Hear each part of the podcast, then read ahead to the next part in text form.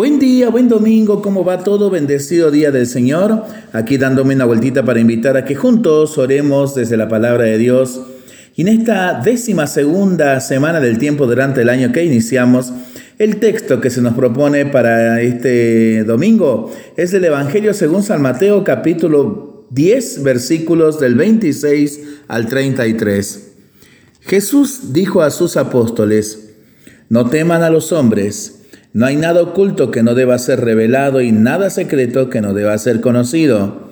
Lo que yo les digo en la oscuridad, repítanlo en pleno día, y lo que escuchen al oído, proclámenlo desde lo alto de las casas. No teman a los que matan el cuerpo, pero no pueden matar el alma. Teman más bien a aquel que puede arrojar el alma y el cuerpo al infierno. ¿Acaso no se vende un par de pájaros por unas monedas? Sin embargo, ni uno solo de ellos cae en tierra sin el consentimiento del Padre de ustedes. También ustedes tienen contados todos sus cabellos. No teman entonces, porque valen más que muchos pájaros. Al que me reconozca abiertamente ante los hombres, yo los reconoceré ante mi Padre que está en el cielo. Pero yo renegaré ante mi Padre que está en el cielo de aquel que reniegue de mí ante los hombres. Palabra del Señor. Gloria a ti, Señor Jesús. Estar bautizado es algo que se consigue con cierta facilidad y todavía es bastante frecuente entre nosotros, aunque las motivaciones para hacerlo son muy variadas y no siempre aceptadas. Con frecuencia la familia de los niños piensa misión cumplida en cuanto le han echado el agua del bautismo sobre la cabeza. Ya está, ya no hay nada más que hacer. Pero no es cierto. El bautismo significa y exige empezar a vivir como discípulo de Jesús. Y lo que define a un discípulo de Jesús no es acudir a las procesiones o llevar algún colgante religioso, etc. Y ojalá no llegue el triste momento de soy cristiano pero no practico. Pasar de bautizados a discípulos requiere un camino que no todos recorren, aunque sí los hay que caminan, avanzan y retroceden como buenamente pueden con su mejor voluntad. Ser discípulo es difícil e incluso arriesgado. No pocos han pagado con su vida lo más importante que tenemos por mantenerse fieles a Jesús y por eso advertía Jesús, no tengan miedo a los que matan el cuerpo.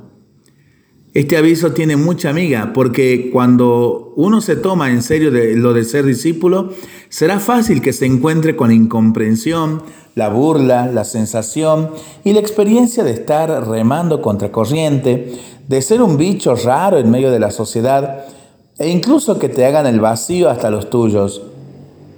¿Por qué si no tantos se guardan la fe en lo escondido como si fuera una especie de secreto o asunto privado, y tienen miedo de proclamar su fe o la adaptan a lo que hace y piensa la mayoría para ser modernos y no tener problemas o no desentonar? ¿Cómo entender estas palabras de Jesús que hablan de la confianza con la ingenua imagen de los pajarillos, de los cabellos de nuestra cabeza y de la promesa de interceder ante el Padre a quienes apuesten por Él?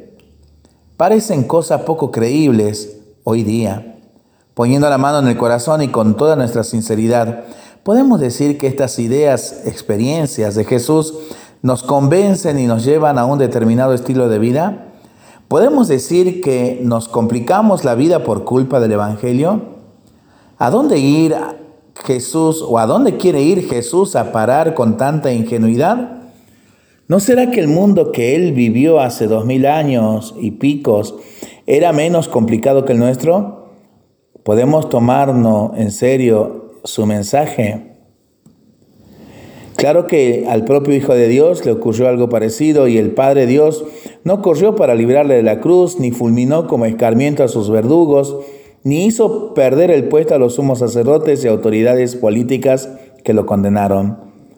Ante Cristo crucificado descubrimos a un Dios impotente, débil, que no se hace respetar, que se limita a seguir amando y esperando. Pero es que el amor nunca triunfará a base de venganzas, fuerza o poder. Por tanto, nos queda claro que no se trata de espantar el miedo porque Dios nos vaya a resolver los problemas.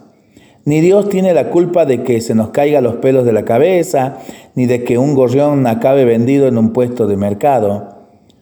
Nosotros quisiéramos un Dios escudo para rayos, refugio blindado, acolchado para amortiguar los golpes, un Dios que haga de impermeable. Entonces, ¿dónde hay que buscar el motivo para que no temamos, visto lo que hace Dios? Dice Eduardo Galeano, el miedo se ha convertido en principio rector de la vida y de la convivencia. Los que trabajan tienen miedo de perder el trabajo. Los que no trabajan tienen miedo de no encontrar nunca trabajo. Quien no tiene miedo al hambre tiene miedo a la comida. Los automovilistas tienen miedo de caminar y los peatones tienen miedo de ser atropellados. La democracia tiene miedo de recordar y el lenguaje tiene miedo de decir. Los civiles tienen miedo a los militares y los militares tienen miedo a la falta de armas y las armas tienen miedo a la falta de guerras. Ese es el tiempo del miedo. Miedo de la mujer a la violencia del hombre y del hombre a la mujer sin miedo. Miedo a la puerta sin cerradura, al tiempo sin relojes, al niño sin televisión. Miedo a la noche sin pastillas para dormir y miedo al día sin pastillas para despertar. Miedo a la multitud, miedo a la soledad, miedo a lo que fue y a lo que puede ser, miedo de morir, miedo de vivir. Y nos convencemos y nos han hecho creer que la seguridad nos viene de tener un dinero ahorrado, un seguro de vida, un título debajo de brazo, una casa en propiedad. Jesús se atrevió a decir que la felicidad está en confiar fielmente en Dios porque entonces no tomaremos ni envidiaremos a los que tienen poder, dinero, influencia o lo que sea.